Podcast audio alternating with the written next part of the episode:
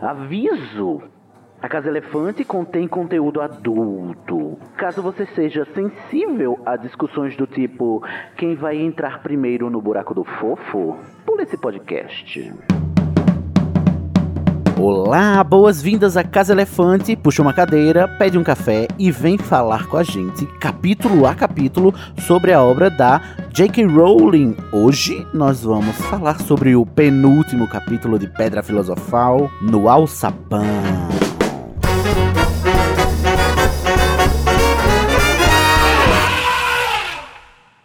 Mas alerta de spoiler! Se você ainda não terminou de ler a saga inteira, contando desde os livros até os filmes, passando pelo Pottermore e a porra toda, não escute este episódio porque a gente comenta levando em consideração todo o cânone do mundo bruxo. Então, se você ainda não sabe a resposta pro enigma das poções lá do Snape, não escute este podcast. Eu sou Sidney Andrade, que tô nervoso porque não tem madeira aqui. E agora, como é que eu vou salvar vocês sem madeira? Vim hoje com Nayara Serviciuk, que precisou se sacrificar para que a gente passasse. Pode entrar, Nayara. Ah, é porque você morreu, né? você morreu. Sacrificada. E também com Larissa Andrioli, que está petrificada porque queria impedir a gente de gravar. Como boa Sonserina, eu queria tumultuar o negócio, né? Mas não deu. Aff, Tô aqui agora. Petríficos totalos. Todo mundo morto, né? e eu sem madeira, a gente se fudeu nesse capítulo.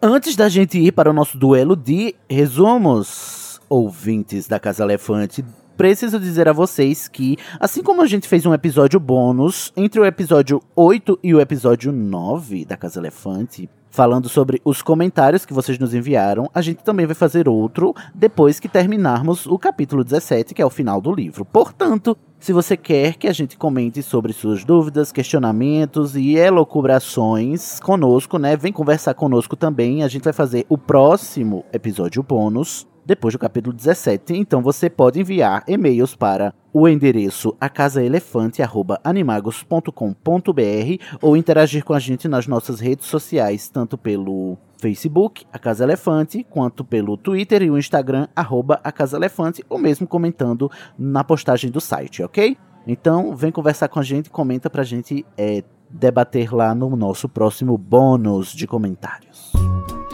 Agora sim vamos para o nosso duelo de resumos. Vocês já sabem como é, não é mesmo? Dois participantes entram, só um sai.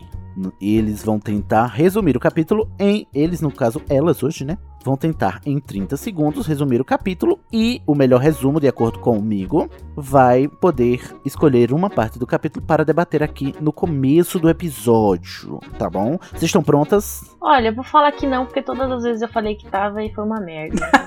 Muito bem. A gente não pode tomar atitudes iguais esperando resultados diferentes, não é mesmo? Né? E você, Larissa? Eu tô pronta. Tá pronta para entrar no alçapão? Eu tô sempre pronta. Vamos primeiro jogar para o ímpar para ver quem ganha e escolhe se começou ou não. Larissa, você quer para o ímpar? Eu quero par. Deu 5, né? Você ganhou, olha aí, tá vendo? Já tá dando certo aí a, a mudança de atitude, tá vendo? É só mentalizar. É isso aí. O segredo. Gente. Tem que mentalizar, jogar no, pro universo.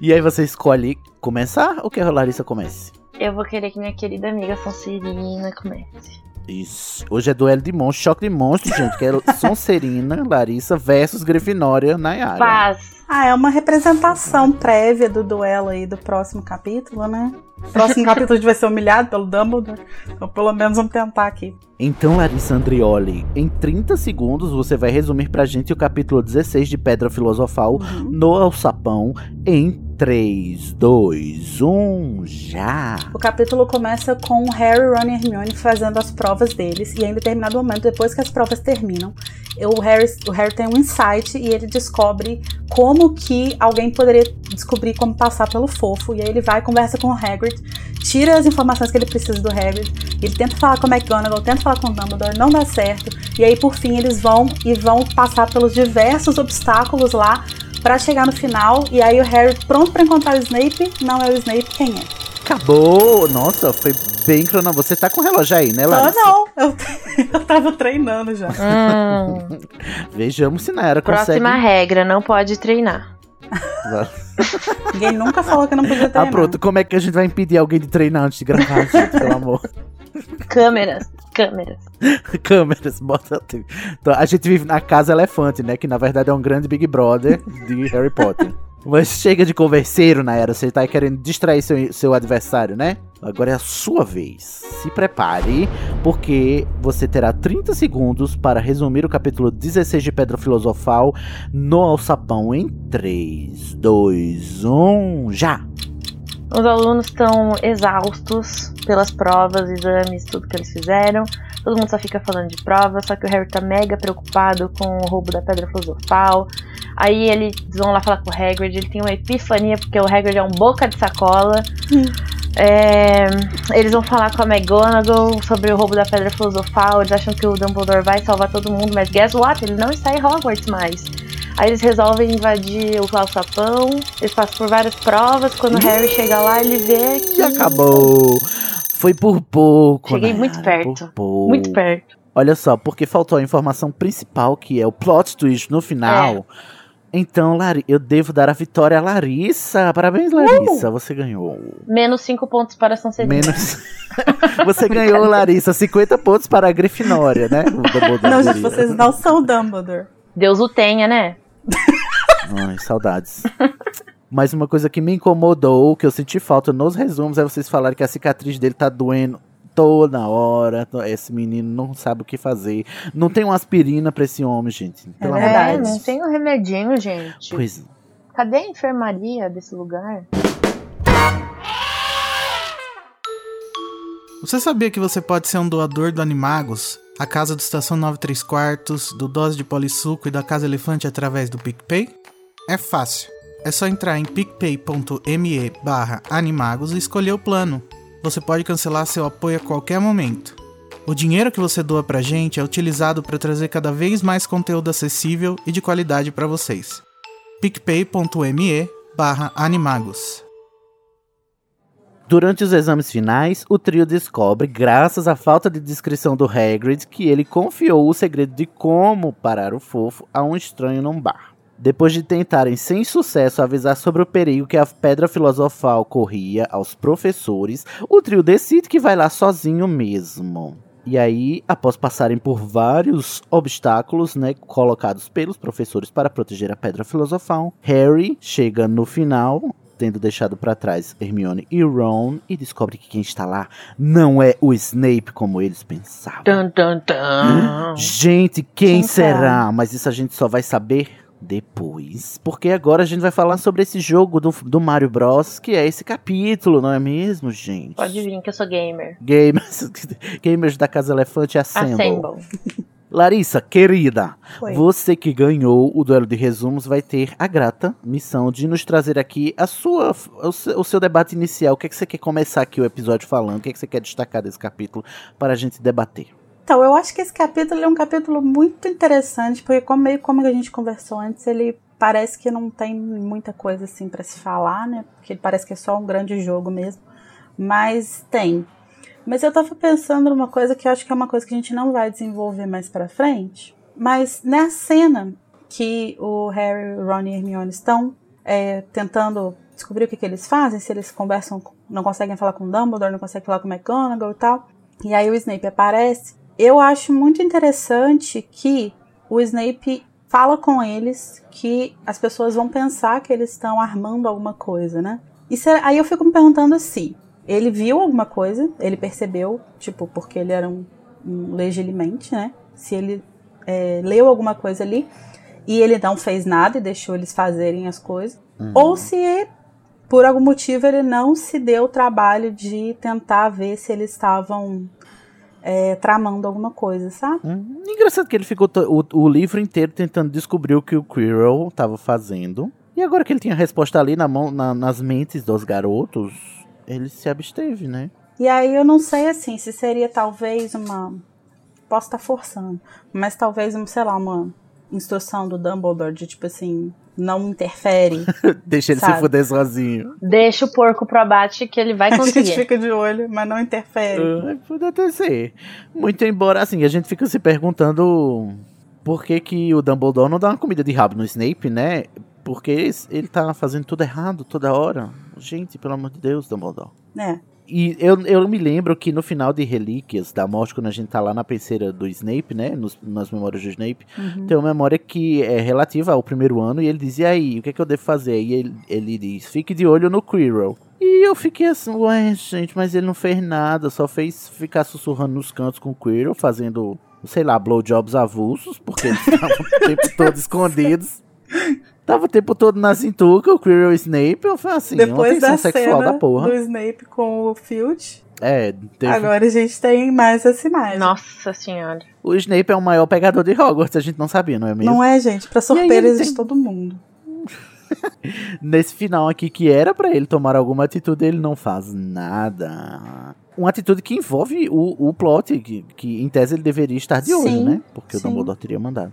Olha, eu eu não sei o que dizer, porque pra mim, assim, ele já era a, a Rowling já sabia que ele ia ser um legilimate e tudo mais. Só que realmente, eu nunca tinha pensado nesse ponto, sabe, do tipo, meu, por que, que ele não fez bosta nenhuma? A não ser que ele tipo, ai, meu, foda-se, caguei. Porque às vezes ele caga também pros alunos, então Talvez ele não desconfiasse, não sei por algum Talvez motivo. ele não achasse que eles fossem chegar tão longe. Tipo, É. ah, eles vão É. tentar, vai dar bosta. É, e... porque eu acho que. Eles vão passar do visgo do diabo, né? Sim, porque eu acho que existe É. uma diferença muito grande entre o Snape cagar pros alunos e o Snape cagar pra esses alunos fazendo isso.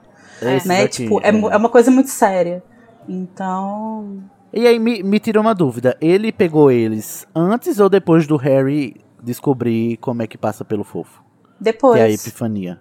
Foi depois. Eles já Não, foi tinham buscado a Ele já McGonagall. tinha falado com a McGonagall, não foi? É. Ah, sim. É, então, em tese, ele já, teria, já saberia, inclusive, que eles vão tentar passar, né? E que eles têm as informações.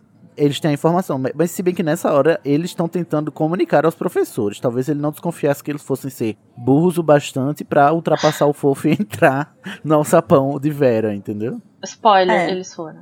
Eles foram. Eles sempre serão burros o bastante, gente. Então, Pode eu se acho. Assim, eu acho que ele. Acho, ele pensou que eles não fossem chegar tão longe. Até porque são várias magias que estão antes de chegar na pedra, né? Sim. Uhum. E tipo, é, eles estão considerando que é uma super proteção, que na verdade não é. Qualquer Que não é, bruxo um porra mais nenhuma. velho. É, e eu acho Uhum. que talvez. Eu não lembro exatamente como que se dá essa cena no, no próximo capítulo, mas eu acho que o Dumbledore meio que percebe que, não, que ele não foi chamado pelo ministro, né? E ele volta, tipo, meio que antes de chegar no ministério, não tem um negócio assim? Uhum. É verdade. É, ele volta do meio do caminho. Então talvez o que tenha acontecido seja que o Snape tenha entrado em contato com ele e falado: Será? olha, Olha. esses meninos vão fazer isso. Mas ele não interferiu porque ficou esperando o Dumbledore tomar uma atitude. Mas Pode ser Se bem que eu não sei se isso é no. Ai, não- agora eu não lembro. Eu tenho a impressão de que o Dumbledore vai e volta em tantos, tantas vezes. Em tantos acontecimentos Ele nunca diferentes. tá lá, né? É, eu não sei E se... quando ele tá lá, o Harry não vai procurar ele, porque ele devia ter ido procurar o Dumbledore na hora que ele viu o Voldemort lá na floresta, né, viado? Né, Não é? irresponsável, Uhum. Harry. Não é? Ai, gente, sério. Aí ele vai fazer o quê? Vai contar pro Rony. Porra, pelo amor de Deus. Enfim. Tô revoltado Ai, aqui. sério. Ai, os Senhor. jovens, os jovens. Tem que acabar o jovem. Esses millennials, Tem que né, acabar o gente? jovem. O millennial. O Harry é millennial? Ele nasceu em 81. 81 é millennial ou é geração... Eu acho que millennial começa em 85. É, ele ainda é geração X. Deus me livre. É. Eu sou millennial. Você é millennial, a gente é millennial. Você é late millennial. A geração de jovens que a gente chama de millennial, na verdade, não são millennials. Eles são já uma Não geração blá blá blá. São um geração mais Z. burra. É. Mas essa, essa pistolagem a gente já fez com a Carol, se eu não me engano, que ela tá, fica revoltada quando a gente fica falando que os millennials estão fazendo isso como sinônimo de adolescentes, sendo que nós somos os millennials. ai, ai. Muito que bem, muito que bom, mas vamos passar para o capítulo em si. Primeiro, comentando quão conveniente não é o sentido aranha do Harry, não é mesmo? Porque essa cicatriz vai virar o alarme do final do livro, né? Toda vez que o final do livro estiver chegando, Uhum. a cicatriz dele vai doer. Exatamente. E ela vai acabar sendo uma coisa muito útil ao longo dos livros, né? Como quem tinha Ele falado, vai- quem foi que tinha falado que as cicatrizes são úteis? O próprio Dumbledore. Cicatrizes serão úteis? Dumbledore, Lispector. Gente, ele sempre soube de tudo. Será que ele sempre soube que era um Horcrux, que a alma do Voldemort tava aqui no, no corpo do Harry? Olha, eu arrisco dizer que quando ele viu a cicatriz, alguma coisa instalou nele e ele falou: Isso não é normal. Mas não que seja Horcrux, que ele já soubesse das Horcrux. É, eu acho que ele olhou e pensou: tem alguma coisa diferente aqui. Porque ele, ele mesmo fala nos livros que ele só se deu conta do que, que ele estava lidando quando ele viu o diário do Riddle, né? Quando o Harry Uhum. manda, mostra o diário pra ele, aí ele entende o que, que era aquilo ali. Aí eu acho que ali talvez ele já tenha olhado pro Harry e falado: Hum, você é igual esse negócio aqui. ó." Sim, Marcela. Cola aqui, neném. Mas no, no ano que é pra ele falar, né, sobre isso, ele não fala, né? Deixa o cara na- no vácuo, né?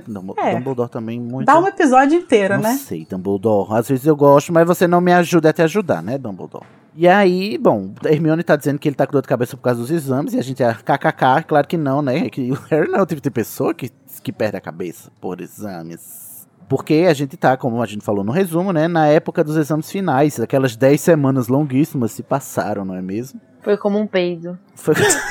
Passou voando, né?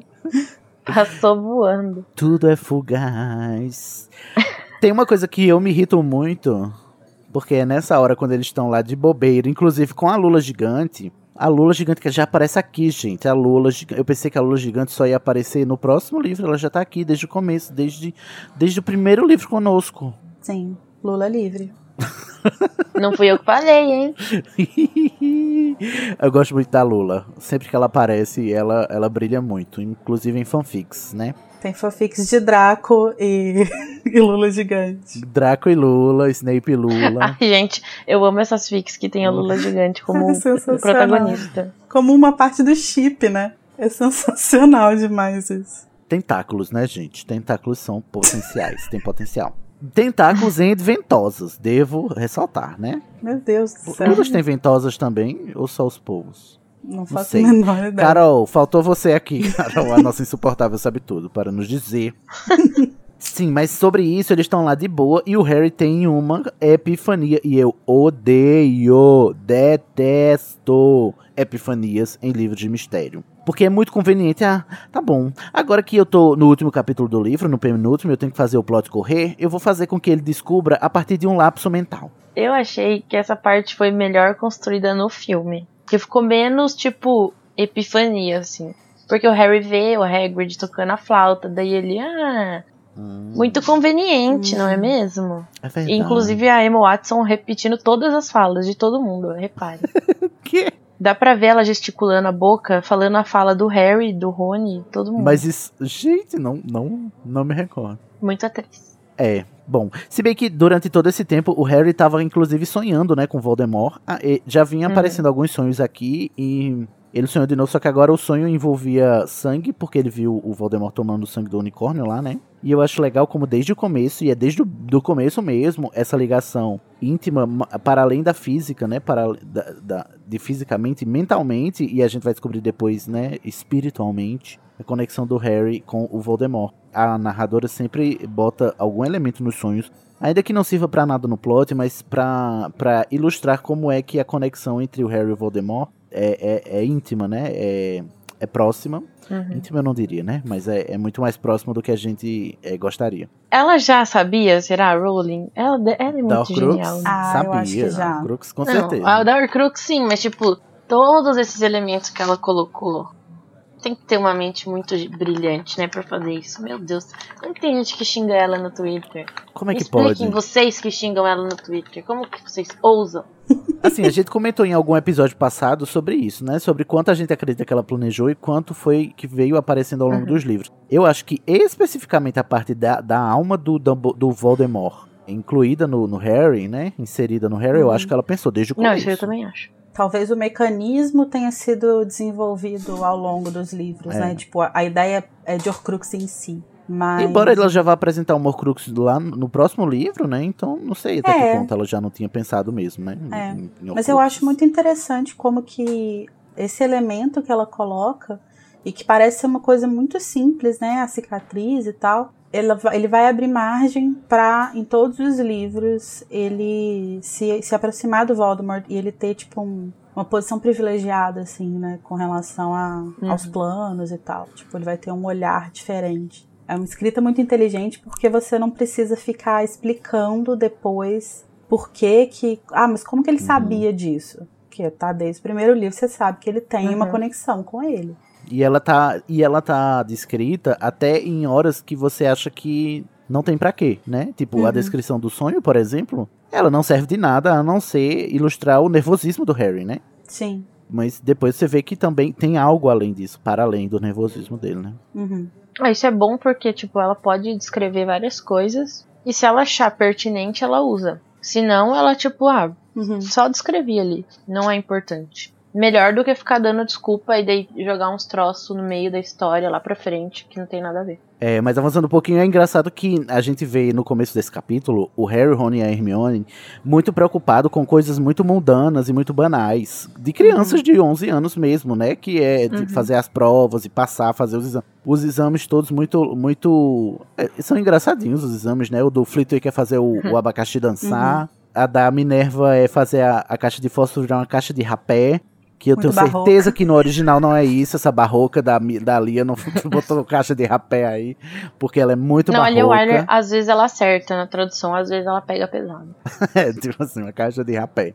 Anos 2000 falamos caixa de rapé. E aí, é, eles estão nervosíssimos por causa disso, essas coisas banais, inclusive nervosos com a pontuação da taça das casas, que a gente vai ver é, só aqui mesmo, a gente já comentou, né? Só nesse primeiro livro que ela, que ela é importante. E o tanto que foi construído o nervosismo do- do- dos novatos em relação a isso, e quão importante isso é para a cena que a gente vai ver logo depois quando o Harry jogar tudo, né? Ligar o foda-se. E dizer: "É, Vocês estão preocupados com taça das casas, bota a mão na consciência, dá uma reboladinha, pelo amor de Deus. O Voldemort vai pegar a pedra filosofal, vocês acham que isso é importante? Me poupe, gente.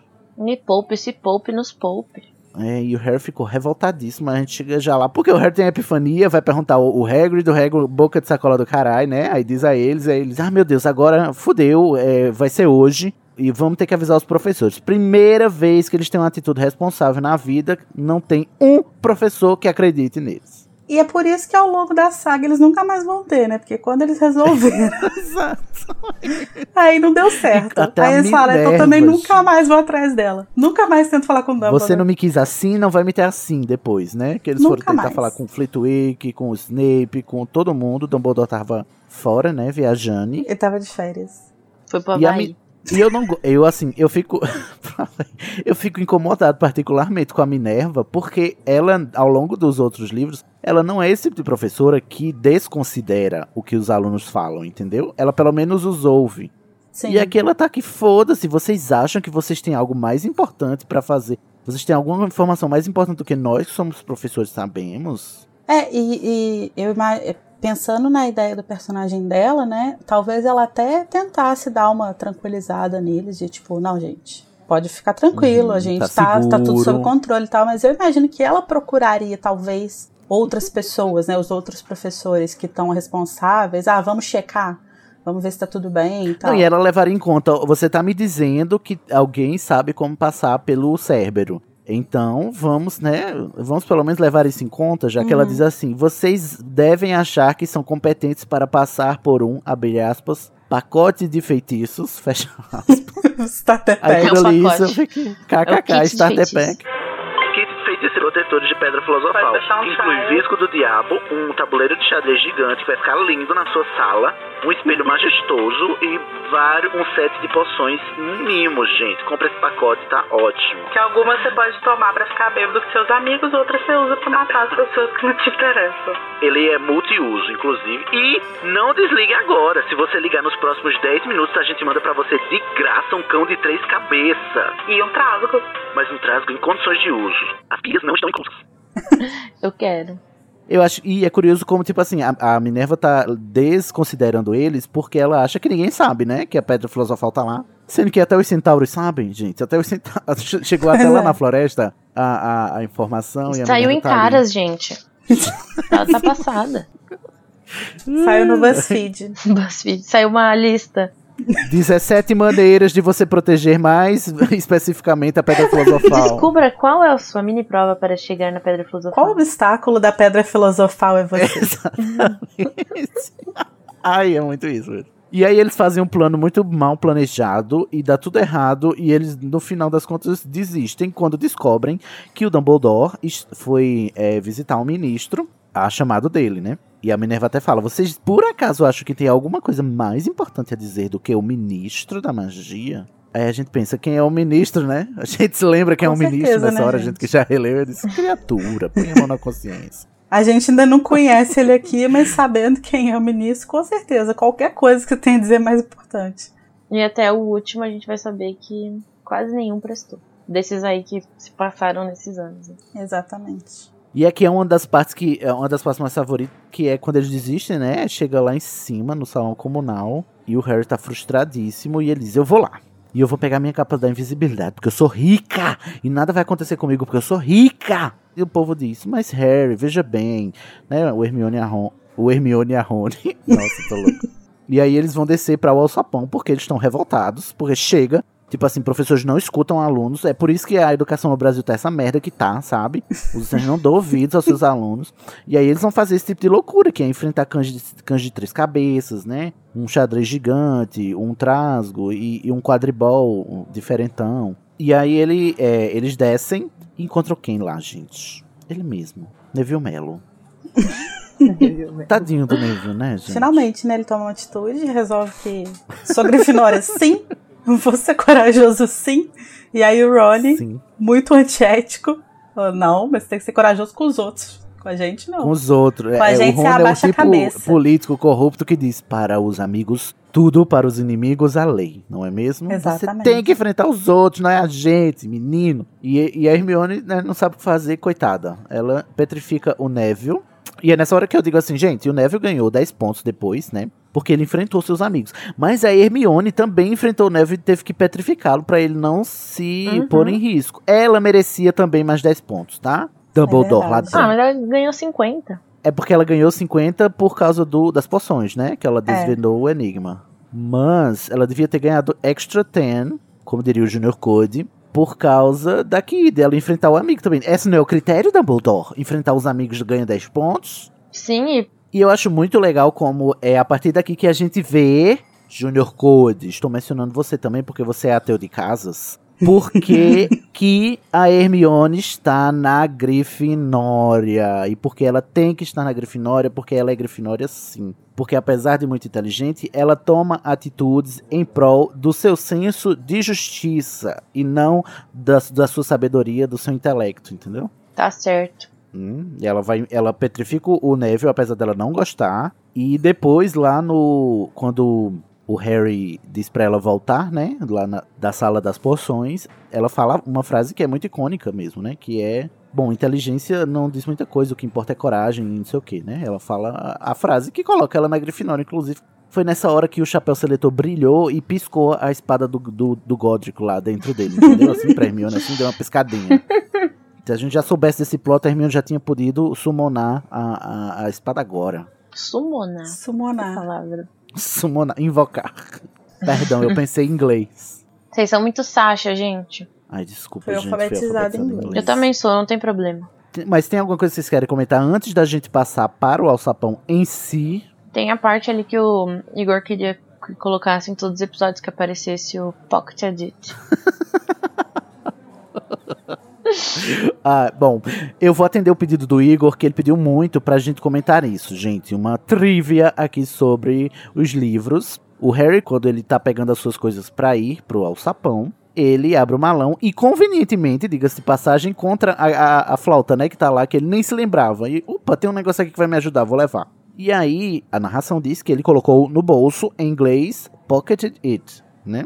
O, o pocket de bolso é transformado em verbo, né? E colocou no bolso. E não sei se vocês conhecem, tem duas versões de- dos audiolivros do Harry Potter, dos sete, que uma é com o Jim Dale, eu acho que é a primeira, e a segunda versão depois foi com o Stephen Fry. E o Stephen Fry, quando foi gravar esta parte, segundo consta, ele não conseguia de jeito nenhum falar a frase and he pocketed it.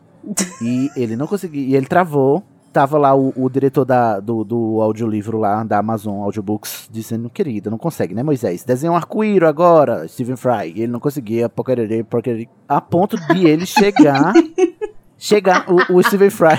Mas eu acho. Olha a empaf, olha a petulância do cavalo, né? O, o povo disse: então vamos ligar pra Rowling e perguntar se só dessa vez ela deixa que a gente não leia o que ela escreveu e a gente leia and he put it in his pocket. E aí a Rowling disse: Não, querido, você vai alterar o conteúdo do meu livro, que eu passei 10 anos Amor! é, planejando. Você não vai, não, que senhor. vai na, na Aqui fonoaudióloga. Você que fale, né? Você que se foda aí, porque o livro é meu. Você não vai alterar os meus direitos autorais. E aí, só de pirraça, ela colocou And he pocketed it em todos os próximos livros. que é pra o Stephen Fry ter que ler essa frase que ele odiou falar no começo. Eu acho que ele no, no final ficou, pegou o jeito. Agora, essa flauta aí é muito conveniente, né, velho? Assim, Ai, eu tenho ódio. Não, assim, o, Har o Hagrid dá a flauta pra ele de presente já é extremamente aleatório, porque, tipo assim, por que você dá uma flauta pra pessoa que você nem sabe se toca flauta? Mas tudo pois bem. é.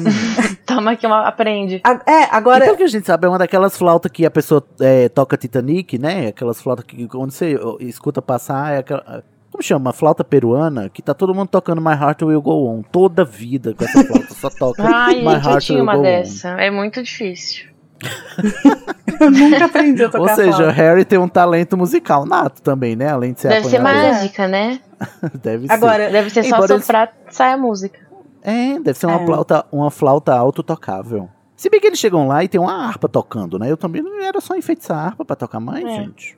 É, mas quando eles chegam lá, o narrador fala que, tipo, o Harry foi tocar a flauta. E aí ele nem sabia tocar, mas só de sair umas notas, o fofo já cochilou, assim.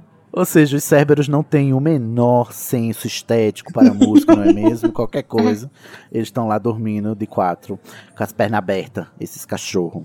Vamos entrar nesse assalpão, gente, porque o fofo tá dormindo e já já ele vai acordar. Você quer arroba entrar no buraco do fofo? Primeira prova, né? Primeira prova do passo-repassa aqui prova. dos bruxos, né? Você passa, repassa ou paga. Eles escolheram pagar e caíram num monte de visgo do diabo que o Rony, quando cai, ele pensa: olha, como eles são legais, eles colocaram algo para amortecer a queda dos ladrão que vai roubar a pedra filosofal. Rony, escuta o que você tá dizendo, garoto. Você é burro? Muito burro, Rony. É uma coisa que eu acho ruim aqui dessa, dessa etapa do Visgo, que é a gente não viu aulas de herbologia, né, ao longo do primeiro livro. C- será Sim. que corto foi cortado na edição? Porque no segundo livro a gente vai ler as aulas de eh, vai ver as aulas de herbologia, e aqui a gente devia ter visto uma aula de herbologia da, da professora Então, Sprout falando, é, né, É, sobre- na minha cabeça, que a herbologia era só no segundo ano. Justamente por não aparecer no primeiro. Pois é.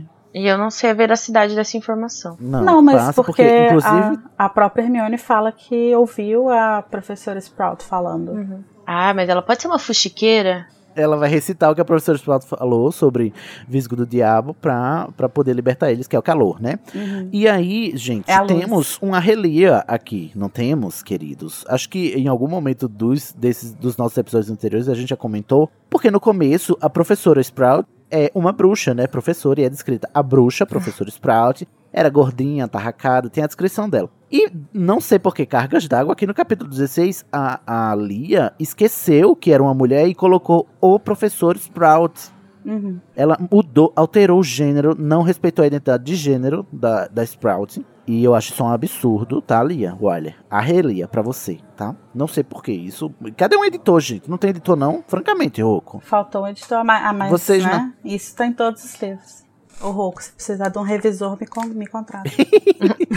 manda, do- manda jobs. Não, é porque assim, eu não lembro exatamente como que a Sprout é, é descrita a primeira vez. Mas Witch, apesar de no em Harry Potter ser usado só com o feminino, historicamente pode ser usado para o masculino também. Então eu imagino que tenha rolado uma confusão aí da Lia nisso, assim, sabe? Dela ter visto Witch e ter lido dessa forma. Mas eu lembro, Larissa, no- na- quando a, a professora Sprout é descrita, usa o pronome she Ah, tá. e na tradução a Lia já colocou como professora. No, no Hum. capítulo que ela foi apresentada. Já colocou ela no Uhum. feminino. Entendi. É, O que não faz sentido nenhum ela ter esquecido É, aí não de faz um sentido. capítulo pro outro.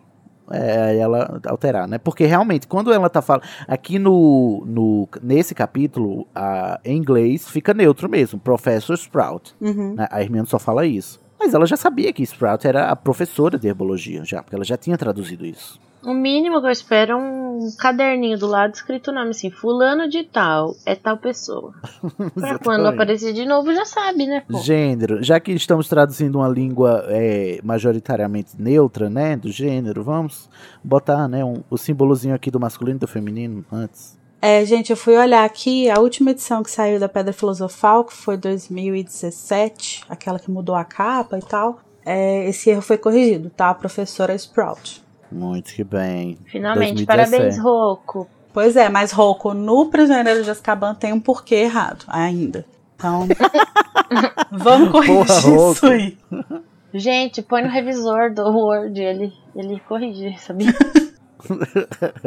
Bom, vamos passar para a segunda fase, que é o, a sala dos da chavinha, né? Calma, vamos fazer um momento aqui da Hermione, que foi meio burra mesmo. Hum. No, no Visgo do Diabo, ela, ai, como que eu vou fazer fogo? Não tenho madeira. Aí o Rony foi no raid, né? É, O Rony Francamente, foi, mulher. a Hermione foi burro, o Rony foi babaca. Nada de novo. É, mas aí. Foi um meu grande filho, combo. Nesse momento de raiva, ódio, que você está à beira da morte, Ah, mas ela tava salvando ele. Por que, que ele não faz, então, o fogo? Se ele é tão porque ele é sabido. burro. Ele não sabe fazer. A inteligente é ela. Mas o que eu acho engraçado é que, tipo assim, a gente tá em 1992, aqui na cronologia já, porque é o fim do ano Uhum. letivo, né? E a Hermione é nascida trouxa, ela não pensaria em madeira, ela pensaria em fósforos pra acender fogo, entendeu? Por que, que madeira? Dá pra pensar ah, mas até eu não em tenho isqueiro, madeira. né, gente? é, até isqueiro. V- vamos combinar que eles caíram numa planta? A Eu não planta tenho madeira. pega fogo? Pois é, Nayara. E aí a minha primeira preocupação é como fazer ela pegar fogo e não conseguir uma substância inflamável. Ai, não. Essa cena foi burra. Foi burra. Todo, É. Olha, eu tô só o Caetano Veloso aqui com vocês três, tá? Você é, É burro. Eu não consigo entender bem o que você fala, porque você fala de uma maneira burra. Agora, o fogo que a Hermione faz aqui é o mesmo fogo que ela faz, é, que já aparece antes, né? Que é o fogo que ela usa no Snape e o fogo que ela põe na, no, No potinho não? de vidro pra esquentar é eles. verdade. Que no livro, no filme, reutilizado. como um fogo normal, né? Um fogo. Não, nem tem. Não, no filme é, um- é uma luz solar. É um feitiço um chamado Lumos Solari. Lumos Solares, que não existe. A, tal qual existia, o Lumos Máxima. feitiço. Não, Lumos Máxima não, mas Lumos Solar é mais legal, porque daí evoca uma luz celestial. A luz do assim. sol, né? É. Lumos, é, Solaris é sol, né, em latim. É, até que, bom, me convenceu, Nayara, ob- obrigado. É um feitiço interessante. É porque se ela fosse botar fogo ali, né, ia ia correr risco Ah, deles não, se sim, daí queimarem, todo mundo né? ia queimar e morreu e daí acabou. Sim. Inclusive, vocês sabiam que é justamente aqui, algo que a gente tinha comentado lá no capítulo onde o foguinho apareceu, que ele é descrito como Bluebell Flames, mas a gente percebe aqui na leitura que isso não é o nome do feitiço, mas sim como ele é descrito, né? Não- É, É. a descrição dele, Não existe o Não é o nome feitiço. desse feitiço, ele é só, infelizmente. só uma descrição mesmo. Tem vários momentos no, derru- no decorrer da série inteira que eles não descrevem o feitiço, não falam qual é o feitiço, né? Eles só descrevem, sei lá, a cor do O efeito. raio ou Uhum. o que ele faz. Inclusive, o feitiço flipendo aparece, mas ninguém fala que é o flipendo. E no jogo, eu acho que, que tem, né? Graças a Deus, porque esse jogos. nome é ridículo. Ridículo, não aceito Flipendo. Criança amaldiçoada aparece, inclusive, né? É por isso que eu tomo mais ódio ainda do Flipendo. Gente, tem, tem uns feitiços que eu acho muito aleatórios, tipo aquele Tarantalegra. Que, tipo assim, Pois é é. basicamente uma Gente. brincadeira com tarantela. E as pessoas Não. param, não param de dançar. Tipo, é muito Não doido. para Pra mim, o mais inútil, assim, sério, o Edwose, que é pra tirar chiclete da, Aham. do trinco da porta. Gente, cancela. Quem que foi o idiota que, Que inventou isso? específico, né? Eu fui um aluno que sempre botava chicletes nas coisas, né? E pra não se dar mal. Mas, voltando no Flipendo, só pra encerrar, Flipendo, pra mim, é o feitiço que faz o golfinho pular no. no. no naqueles Flipper. parques de diversão, entendeu? Quando o golfinho pula, ele dá um flipendo. É isso. É isso o feitiço. Seguindo, próxima fase, temos a fase do quadribol, gente. Vocês, que, vocês achavam que não ia ter quadribol no, no final do filme? Vai ter sim. Vai ter Achei uma cena de errado. voo chatíssima. Uma cena de voo insuportável. Eu não, eu não aguento cenas de voo. Falei mesmo. Eu acho que uma coisa muito interessante de observar nesse. Ao longo de todos os livros, mas é, especifica, fica muito claro nesse, nessa série de fases de jogo desse final do livro, né? É que todos os obstáculos que eles enfrentam, de alguma forma, eles já passaram por algo similar ou já passaram por alguma coisa que deu para eles aquele conhecimento para passar por aquilo. Então, tipo assim, Sim. se o Harry não soubesse jogar, é, não soubesse voar ali, sabe? Uhum. E se ele não fosse apanhador, que ainda tem essa coisa, né? Dele uhum. ser o apanhador. Então Sim. ele vai pegar um, um, objeto que é parecido com o pomo de ouro. E ele consegue, né? Pegar. Ele consegue identificar logo e localizar uhum. rápido, porque ele é muito talentoso. É uma coisa que é interessante dessa, desse final é que todas as armas de Chekhov do livro, elas funcionam, né? Assim, elas são usadas, né? Todos, é tiro para todo lado de arma de Chekhov aqui, entendeu? Uhum. Cada fase é uma arma de Chekhov que ela vai é, pôr em prática. Bom, esse, em tese, é o a armadilha colocada pelo, pelo professor Flitwick, né? Isso. Eu acho legal, né? Porque eles. É, na prova diz que ele, a prova é para botar um, um abacaxi para dançar, né? Eu acho uhum. interessante o feitiço que ele usou para animar as chaves, né, voando. Se bem que não faz sentido nenhum você trancar uma porta e deixar a chave que abre ela ali na sala onde ela está. Pois é. Mas isso sim, a gente pode questionar todas as fases a partir desse princípio. Pode, né? Agora, a Carol pediu que a gente falasse sobre a, o insight que ela teve, né? De hum. que talvez a Rowling tenha se inspirado nas aves de Stínfalo que é uma parada da mitologia grega. que são as aves grega. de Stinful? Então, de acordo com a mitologia grega, são umas aves que eram, tipo, eram umas criaturas aladas enormes e elas podiam até barrar a luz do sol, assim, elas conseguiam tampar a luz do sol de tão grandes que elas eram. E elas tinham asa, cabeça e bico de ferro, elas comiam todas as coisas que tinham na região assim e elas devastavam as regiões. E aí elas moravam, tipo, nos lugares, tipo uns pântanos, uns lugares mais, mais ermos, assim e tal. E faziam os ninhos lá de um jeito que não que fosse mais difícil de alcançar e tal. É, e aí talvez a Rowling possa ter se inspirado nisso justamente por ela por eles serem é, como se fossem mini pássaros de estínfalo, né? Porque eles são de ferro, são como se fossem pássaros, mas são de ferro. E eles, e eles atacam, né, também. Não tem no, no, no, livro essa descrição, mas no filme eles, inclusive, quando eles passam, todas as chaves vão, vão em direção à porta se fincando nela, né? Sim. É mais agressivo. No filme é mais agressivo do que aqui. Parece ser mais perigoso do que no livro, inclusive. Mas uma coisa que tem nessa parte que me incomoda bastante é a Hermione voando. Porque, assim, eu custo acreditar que a Hermione tem talento para voo, entendeu? E aí é, com, aí é descrito, inclusive, que convenientemente tem três vassouras na sala. Uhum. E a Hermione pega uma e vai voar. E eu acho assim, amiga, fica só no chão, né? Fazendo flanelinha, sendo flanelinha de chave. Que você ajuda mais, amiga. A gente tem que, né? Tem que jogar com o nosso potencial. A gente sabe que você não, não, não, não, não é para isso, não é sobre isso. Vocês acham que já tava três vassouras ou todas as provas magicamente leem o contexto e quantas pessoas tem, ou sei lá. Porque assim, são três vassouras, daí quando eles vão pro tabuleiro tem três vagas. É meio. O que eu acho é, incoerente, incongruente, é tipo assim, que todas as provas, nelas estão contidas o, a resolução para que elas sejam ultrapassadas. Ah, mas isso aí é que nem fazer o Enem. Mas é porque acaba com todo o propósito de um dispositivo de segurança que é você não pode ter a chave do dispositivo no lugar onde o dispositivo está. Porque isso é o contrário de ser seguro, né? Uhum. É só. É, é só eu acho, eu não assim, sei, eu acho. Eu fiquei pensando numa forma de ter uma explicação para isso, que não fosse só assim para dar certo o livro. Mas... É, se não fosse só assim, é um livro infantil e tem que ter é, uma partezinha assim de aventura, né? É, eu não sei, talvez seja porque todas as pessoas que precisam chegar até a pedra, às vezes para verificar a segurança dela e tal, precisam passar por isso para se mostrar dignas, até mesmo de fazer a segurança dela, assim, sabe? Então, hum. tipo, é, a gente tem a, a chave que abre a porta tá ali disponível, porque eventualmente alguém que a gente quer que passe por essa porta, que é importante que passe, vai precisar passar. E aí ele precisa ter a capacidade de pegar a chave e abrir sabe? Não sei.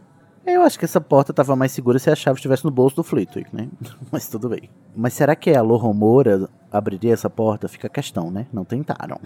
No não. filme ela tenta. É. Ah, é? Na verdade, o Ron tenta. No livro ela tenta, não tenta? Tenta? E, mas eu acho que assim, mesmo que. Não, não faz sentido, né? Se, se funcionasse, porque. É que eu acho que assim, do ponto de vista de crianças de 11, 12 anos, as provas não são fáceis. Tudo não. bem que eles conseguiram. Mas, assim, você quer barrar adultos que estejam interessados na pedra falharam miseravelmente. Desculpa. É É muito porque, na verdade, eles só as- estavam protegendo a Pedra Filosofal dos alunos de Hogwarts, né? Não era de É. ninguém externo. Mas talvez tenha sido exatamente isso, assim, porque eles não, não imaginavam, É. burros, né? Mas assim, não imaginavam que teriam é, adultos, bruxos formados e plenamente capazes, que estariam interessados em ir contra o Dumbledore ali. Uhum.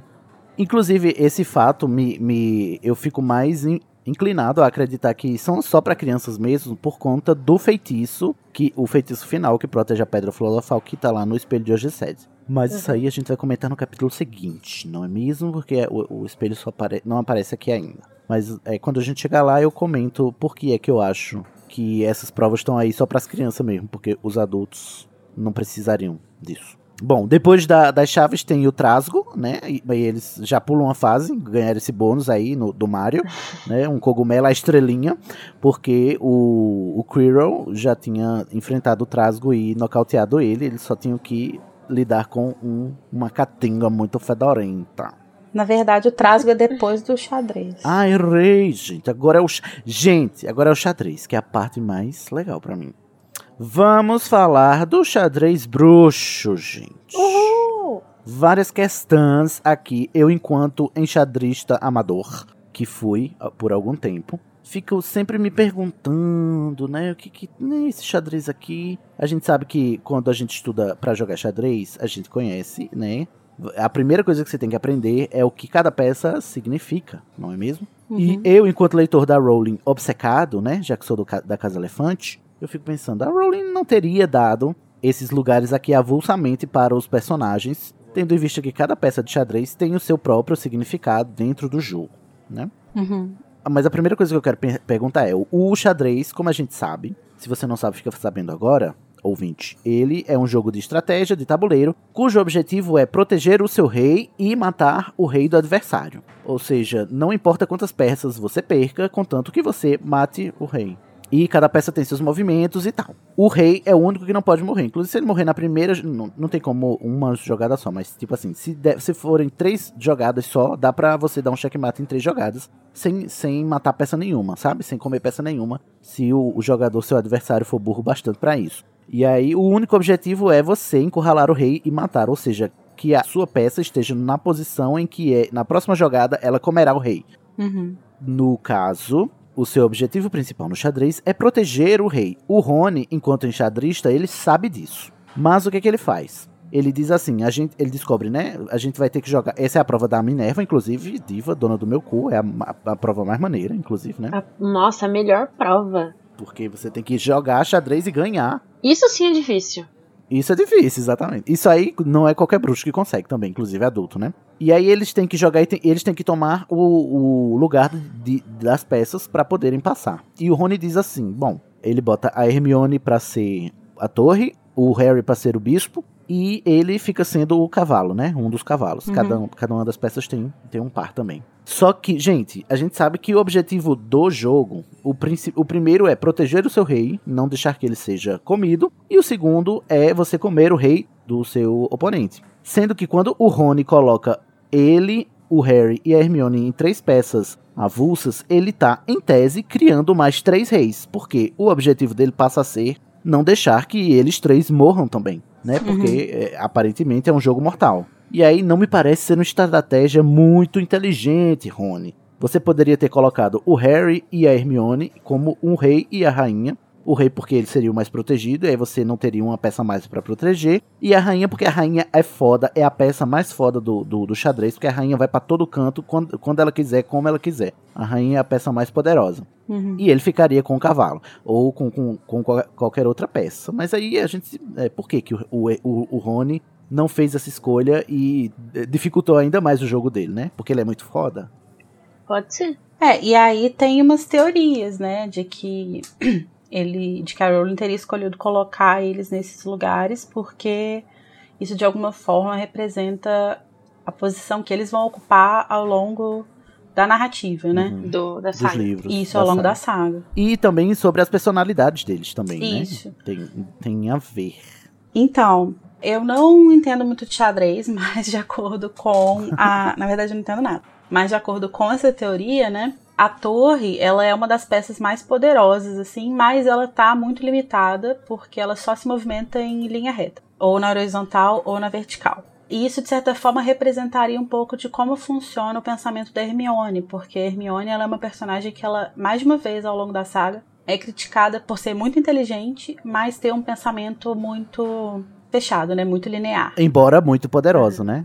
Se você perde uma torre no xadrez, querido, a sua moral vai lá embaixo, inclusive. Sim. Na hora que você perde. É uma e baixa aí, enorme. inclusive, esse é um, um aspecto da Hermione que vai ser tanto uma força dela, né? E aí a gente pode ver que nesse próprio capítulo, essa lógica dela, esse pensamento muito objetivo dela vai ser uma força, porque o, o desafio seguinte, que é o do Snape, ela vai é, desvendar. Mas em alguns momentos isso vai ser uma fraqueza, né? Vai ser uma. Vai mostrar que ela se ela fosse mais criativa, mais é, mente aberta na hora do aprendizado, talvez ela conhecesse outras coisas, assim, né? É. Eu acho interessante, faz sentido. Embora seja interpretativo, né? É. E o cavalo? O cavalo ele é uma peça muito forte no início do jogo, porque você vai usar ele basicamente para dar uma limpada no tabuleiro, né? Você tirar a maior parte de peças adversárias que você conseguir. E ele vai ser usado também como uma forma de defesa para as peças mais importantes da seu, do seu lado. Isso tem a ver com o movimento do cavalo que é em L. É, uma, é um Uhum. movimento mais esquisito do xadrez, porque ele se mexe três Uhum. casas na, na vertical e uma na horizontal. Uhum. Sempre. Né? Três pra lá, um pra cá. E isso vai se conectar muito com a personalidade do Ronnie, porque ele é uma pessoa que vai se mostrar muito forte na hora de proteger é, os amigos dele, né? Ele vai se. Ele meio que. Às vezes ele tá lá sendo um babacão, né? Como a gente sabe, não sei o quê. Mas aí você mexeu com os dele, ele, opa, É. vamos com O calma. Rony é mais estratégico. Porque assim, no cavalo, o cavalo no xadrez, ele é mais estratégico. Você coloca ele num lugar que é pra impedir que outra peça se mova, Uhum. entendeu? Pra você fazer o que você quer. Uhum, O cavalo, ele raramente é, ele come uma peça.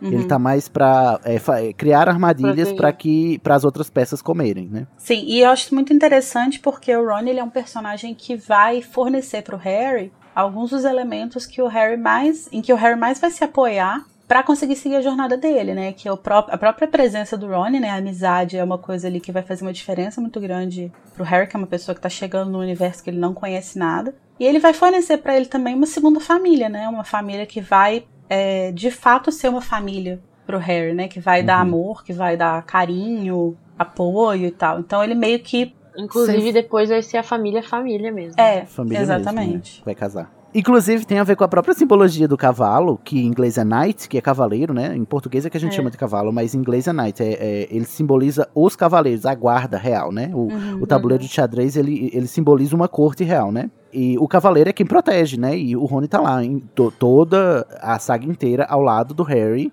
né? Como um fiel escudeiro, um cavaleiro e tal. Uhum. É, E em parece vários momentos ele se é, dispõe, ainda que muito erroneamente, machistamente, a proteger quem vai se tornar a rainha do Harry, né? Que é a Gina. Falou tudo. Ele toma várias atitudes machistas ali, mas que são tomadas com a intenção dele proteger a irmã dele, né?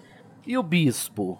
É, e o bispo, que é a peça que o Harry vai ser, né? Ele é uma, uma peça que ela é menos poderosa que a torre, que seria a Hermione, que não precisa nem traduzir essa analogia aí, né? Já tá muito óbvio. Mas ele é muito mais versátil, né? E ele também vai ser uma peça mais forte quando ele tá ancorado e apoiado em outras peças ali. Então, quando ele é jogado junto com outras peças, estrategicamente, ele vai ser é, uma peça mais forte. Da minha experiência de xadrez, Larissa, eu Hum. geralmente usava o bispo só depois que eu colocasse o cavalo onde eu queria e os peões onde eu queria, Uhum. entendeu? Eu usava o bispo como o artifício final, Uhum. né? Mas não como uma necessariamente uma peça proativa, mas que é, é aquela que vai dar o, o, o cheque ou o checkmate, né? Uhum. Mas que não chega lá sozinha, não né? chega lá só, o bispo não E chega. o movimento do bispo é nas diagonais. Né? Isso, diagonal.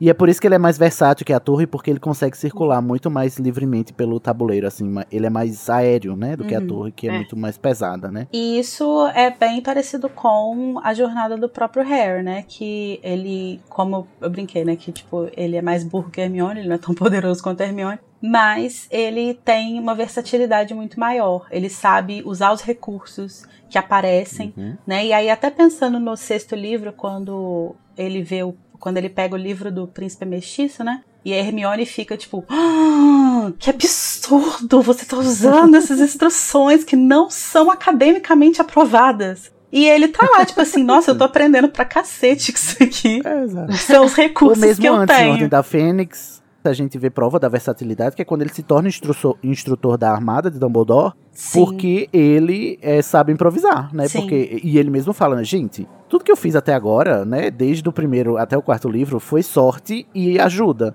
Uhum. E isso tá muito, tá muito claro na, na, na obra inteira, né? Que Uhum. ele não faz as coisas sozinho acontecerem. Sim. E no quinto livro ele, ele mesmo fala isso, né? Tipo assim, "Nu- nunca tô só, sempre foi sorte, mais ajuda. Uhum. Agora, uma coisa interessante de pensar também é dar uma olhada para as outras peças, né? E pensar quais que seriam os personagens, assim, correspondentes, né? A gente pode ver que o rei do, do lado oposto, né? Seria o Voldemort, que é quem eles precisam matar. Eles precisam dar esse checkmate, né? Chegar até o Voldemort e matar ele. E é, nessa, nesse texto que a pessoa fez essa teoria, inicialmente alguém sugere que o Dumbledore seria o, o rei do outro lado, do lado deles, né? Mas aí alguém diz que Mas- não, que o Dumbledore seria ele é a rainha rainha. porque ele é um drama queen. Porque ele é, porque ele é gay, porque ele é viado. Não, não é, Porque ele é fiado. não é por causa de. Também, também.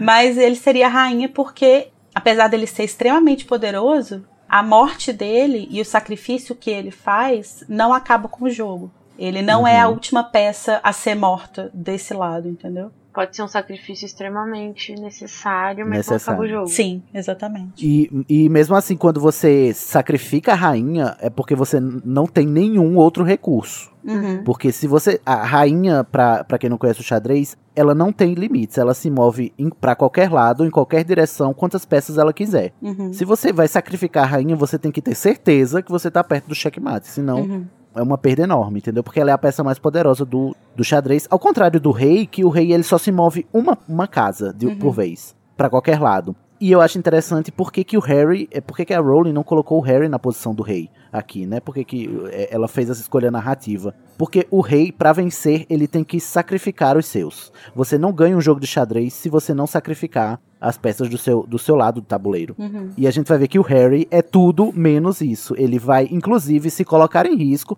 pra não ter que sacrificar ninguém, né? Sim. A gente lembra, inclusive, lá do, do Champaik, né? Do Stan Champaik, quando ele tá lá na fuga lá em, em Relíquias da Morte.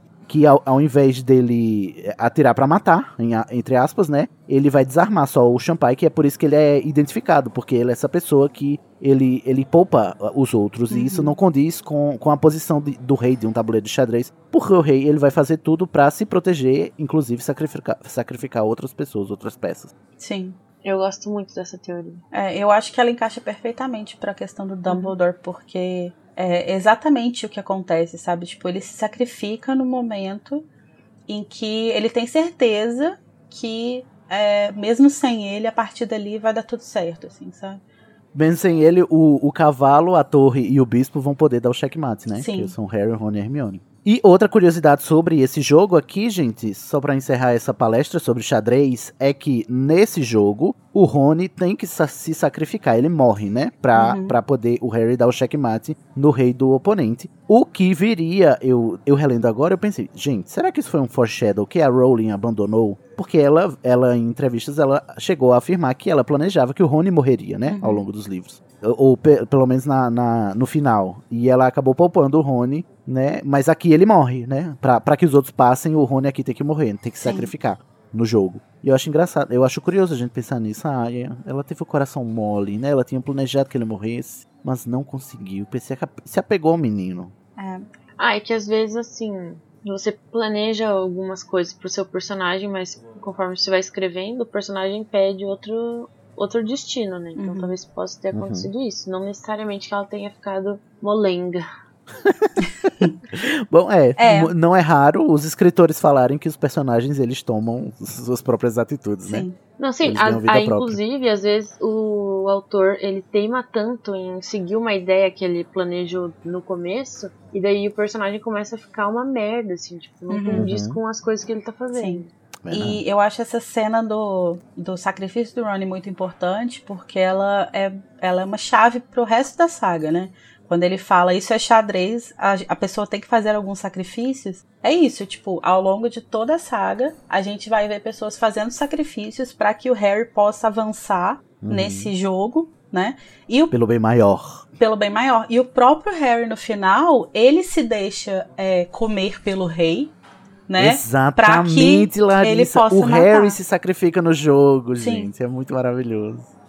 Só que o, o. Harry, eu acho que ele vira, nesse, nessa hora que ele sacrifica, ele se converte. Porque toda, toda peça que chega no, no- na, base do, na base oposta do seu tabuleiro, ele vira automaticamente uma rainha. E aí eu acho que é, é quando o Harry volta lá do limbo, né? Ele volta rainha, Uhum. poderosíssima, podendo fazer tudo. Encontrou o Dumbledore no Afterlife, virou gay também, Aham, voltou rainha. Virou também. O Convertido. Dumbledore passou o manto da rainha pra ele.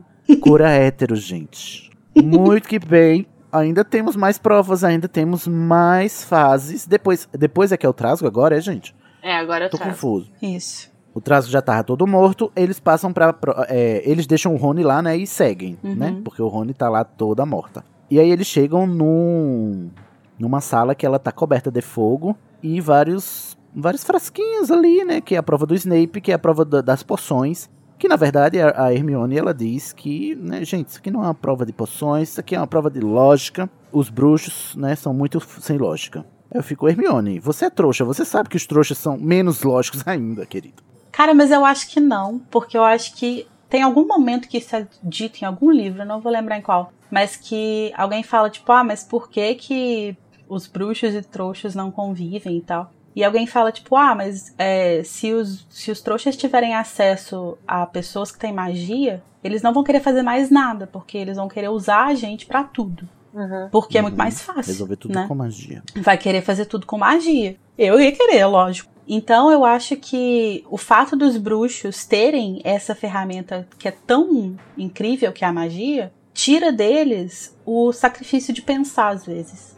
Sabe? Tira Faz de... ele subestimar, Como né? as eles ficam no- na zona de conforto. Exatamente. Porque, tipo Mas assim, ah, por que, que eu O vou. Voldemort acaba fazendo, né? Exatamente. Também. Por que, que eu vou fazer. Me, me... Por que, que eu vou tentar entender como fazer alguma coisa se eu posso só pegar a varinha e, sabe? Como É. agora, assim, a gente vê que muita gente não, não sabe escrever algumas palavras. É, Porque, porque, tem um autocorretor. Não, é sério. Porque assim, acostumada É a verdade. sempre estar digitando, e daí tem autocorretor, não sei o que lá. E daí na hora de escrever mesmo a mão sai aquela Uhum. merda, né? Tá vendo? Então o autocorretor é a bruxaria dos trouxas. Eu acho que a É, internet é uma bruxaria, cara, porque é, eu, eu, tenho, eu tenho hoje dificuldade de montar raciocínio quando eu tô escrevendo à mão. Porque eu raciocino muito Aham. melhor digitando. Isso é muito doido. Uhum. É, são, é, bom, são modalidades de escrita diferentes, eu diria. Sim. Eu acho que vai do hábito também, né, da pessoa. Mas o que eu quero perguntar a vocês é: vocês, em algum momento da vida de vocês, de leitor de Harry Potter, das 30 vezes que vocês releram este livro, vocês alguma vez na vida tentaram e conseguiram desvendar esse enigma das poções? Tentei, Olha. tentei em todas, nunca consegui. Eu nunca tentei, nem dessa vez, mas terminando, terminando aqui eu, Eu vou tentar. Porque Não, eu sou a- gente, eu gente, começo. vocês não têm noção. Eu sou a louca do- das lógicas. Eu tenho aqueles livrinhos de coisa de lógica. Meu Deus. Vocês Ah, têm noção? Tem um site que te ajuda a, a montar o esquema pra você entender, saca? Desvendar? Pra criar, né? Eu fazia muito isso naquele livrinho coquetel, né? Tinha os, os, Uhum. os enigmas assim Nossa, eu e tal. Na- entre uma palavra cruzada e outra tinha um desses assim. Eu era tão frustrado que eu nunca conseguia desvendar que chegou aqui eu disse, jamais conseguirei. Eu tenho dor de cabeça só de começar a ler esse poema. E aí eu desisto sempre, eu nunca nem tento também. Eu digo assim, Hermione, por favor, leia pra mim, né, interprete, por favor, me poupe. Falei o que, que eu tenho que fazer. Fala o que é que eu tenho que fazer, só me fala. E aí ela fala pra o Harry e diz, aí eles encontram, né, e, e diz assim, bom, o frasco que vai deixar você passar pra frente só, só tem um gole, é um frasquinho tão miudinho que só tem um gole, e o que vai voltar também. Né, o, o que deixa você voltar pra trás, porque a sala é rodeada de fogo, né? Pra trás é um fogo roxo e pra frente adiante é um fogo negro. E ele diz, Hermione, você vai, volta e pede ajuda, né? Leva o Rony voando, que eu acho engraçadíssimo, ela com o Rony desfalecido na vassoura voando. Como é que ela ia fazer isso? Sozinha ela voando já é bizarro. Pois é, né? E o Harry dizia, eu vou seguindo em frente, né? Tem que atravessar o fogo negro. Olha só, gente, vamos aqui uma trivia. É, tem outro fogo negro agora, que a gente conhece que foi Tá utilizado na saga sem álcool. Tá em alta. Não tá em Ah, alta. que tá, que tá em alta, exatamente, que é o fogo negro que o Grindelwald usou lá no seu comício, né, lá em Paris, no cemitério. Ele usou aquele fogo negro, é descrito no roteiro como um fogo negro. No filme não aparece, mas no roteiro, o nome do feitiço que ele usa para conjurar aquele fogo negro que o, o protege dos inimigos é é Protego Diabólica. E aí, eu acho que o, o David Yates cagou na latinha porque ele não, não botou isso no filme. Porque eu vou falar diabo num filme pra criança? Não vou, né? Sendo que é mais fantástico nem é pra criança mais. É, mas não vou botar, né? Diabo. Sendo que qual é a minha interpretação sobre o nome do feitiço? Que eu descobri é, lendo o roteiro e não assistindo o filme. E agora é, corrobora ainda mais quando eu paro, quando eu vou parar pra pensar. Que esse fogo negro que tá aqui também, é, ele tá aqui pra proteger a pedra filosofal, né? Uhum. É, Diabólica, em latim, não, se- não significa necessariamente diabo, mas aquilo que destoa, aquilo que discorda. É, quando o, o Grindelwald conjura esse feitiço, o que é que o, o feitiço faz? É, as pessoas, os, os acólitos, né, que são os, os comensais da morte dele, quando eles Uhum. passam, né, eles passam de boa. Quando alguém que não é um acólito passa, eles morrem pelo fogo. Uhum. O que me faz levar a crer que o efeito do fogo negro, é, por ser diabólica, é, é proteger você daquilo que é seu inimigo, ou Daquilo daquilo que é que, discorda de você, É, que Né? destoa Que- da, da tua ideologia. Uhum. da tua ideologia. Tanto é que quando aquele acólito que estava em dúvida, assim, se Uhum. se estava fazendo as coisas certas ou não, ele passa, ele é dizimado, né, pelo fogo do, do Grindelwald, aquele, aquele acólito Sim. que ao longo do livro, ao longo do filme, a gente vê que ele tá em dúvida sobre o que o Grindelwald tá fazendo, ele questiona o Grindelwald às vezes e tal. E aí eu acho interessante, porque o dia, dia, diabolos, em latim, é o contrário de símbolos, né? É, símbolo é a, é a junção, né? E é criar o sentido. E diabolos é a separação e é destoar, né? São, são dois sentidos. O símbolo veio antes, o diabolo veio depois, Uhum. né? Porque é, é o número dois, então tem toda uma simbologia aí. E eu acho legal pensar que aqui também é esse mesmo feitiço, porque foi é, colocado para proteger um, um artefato que você não quer que, que pessoas cujo pensamento destoem do seu cheguem, Sim. né?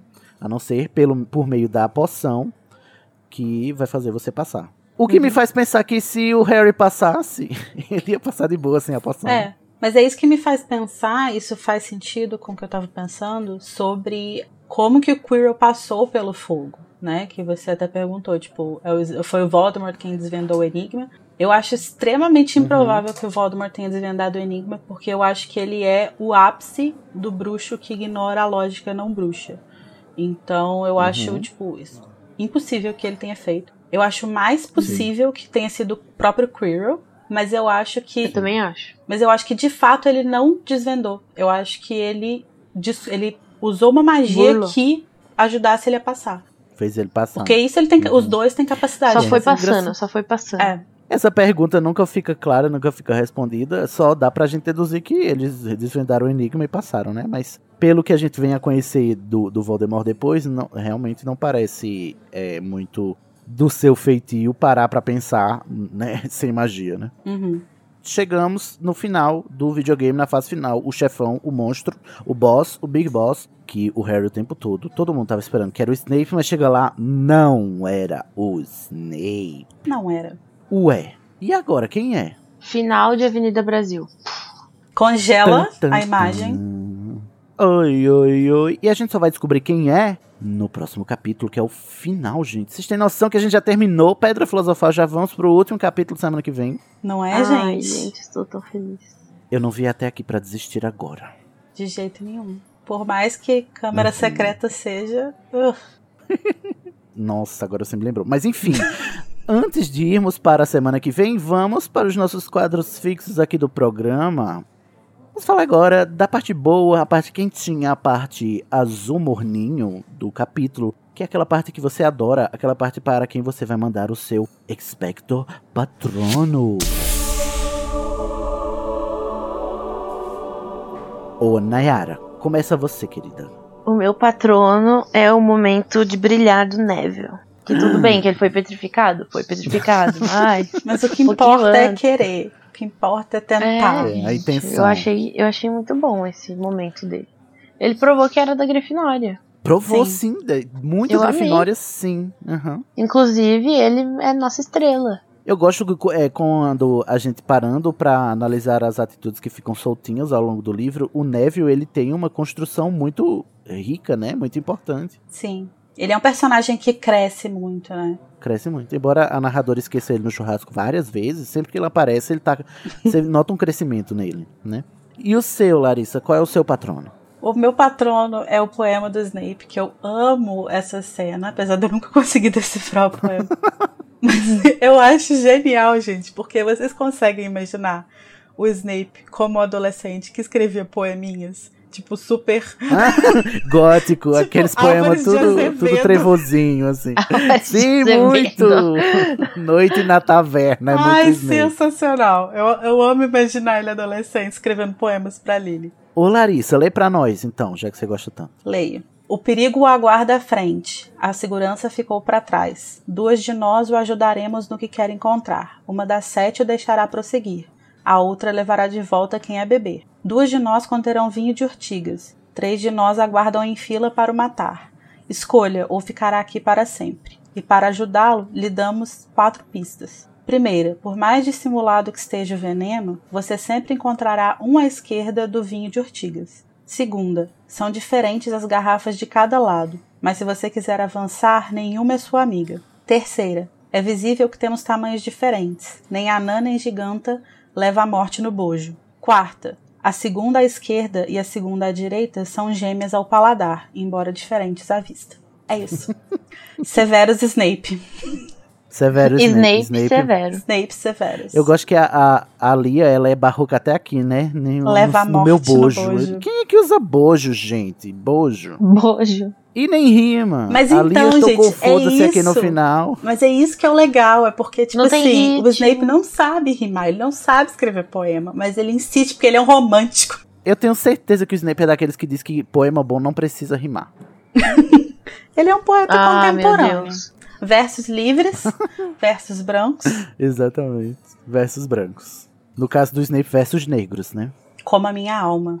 Versos trevosos. Então, vocês anotaram aí e des- desvendem, tá, gente? D- digam pra nós a lógica, assim, o, o passo a passo da receita pra gente desvendar. Não, inclusive, é, existe uma ilustração, porque é uma das grandes dificuldades que eu acho pra desvendar esse negócio é porque a gente fica tentando imaginar e é muito difícil de você conseguir criar as coisas na sua Visualizar. cabeça visualmente e tal. E aí tem uma ilustração do Jim Kay, que tá no livro ilustrado, a Pedra Filosofal Ilustrada, que tem todas as, as garrafinhas lá e acho que é mais fácil se vocês quiserem tentar depois. Farei isso. Além de um livro literário, você tem um, um passatempo também, né? Um coquetel aqui na sua, na sua edição.